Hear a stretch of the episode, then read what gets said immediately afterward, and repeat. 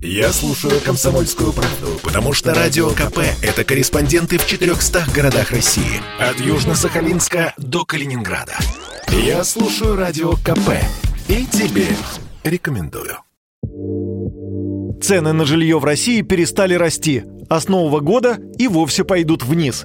Так утверждают эксперты. Если говорить о московском рынке, квартиры в столице уже дешевеют. Правда, не сильно и не везде. Как подсчитали аналитики риэлторской консалтинговой компании «Метриум», в августе средняя стоимость квадратного метра в столичных новостройках уменьшилась на 1%. Что надо отметить, цены пошли на снижение впервые за 12 месяцев. По данным экспертов, новостройки подешевели в 5 из 8 административных округов Москвы. Сильнее всего упали цены в северо-западном и северном административных округах. Эксперты называют несколько причин снижения цен. Пожалуй, главное из них – изменение условий льготной ипотеки, говорит член Совета гильдии риэлторов Москвы Роман Вихлянцев.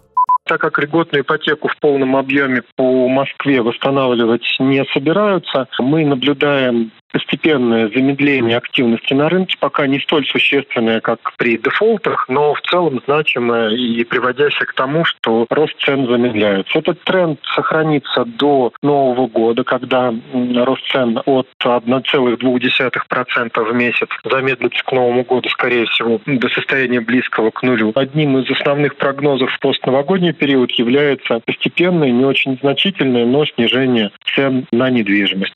Напомним, в июле ставку по льготному жилищному кредиту увеличили с 6,5 до 7%, а максимальную сумму займа снизили до 3 миллионов рублей. В столице на эти деньги сейчас ничего не купишь, поэтому спрос на недвижимость и снижается. Вслед за Москвой цены могут пойти вниз и в регионах, но все зависит от того, каким будет спрос, что называется, на местах. Все-таки в большинстве регионов за 3 миллиона ипотечных денег можно купить приличное жилье. Поэтому не исключено, что в некоторых городах рост цен продолжится и в первой половине будущего года, отмечает Роман Вихлянцев.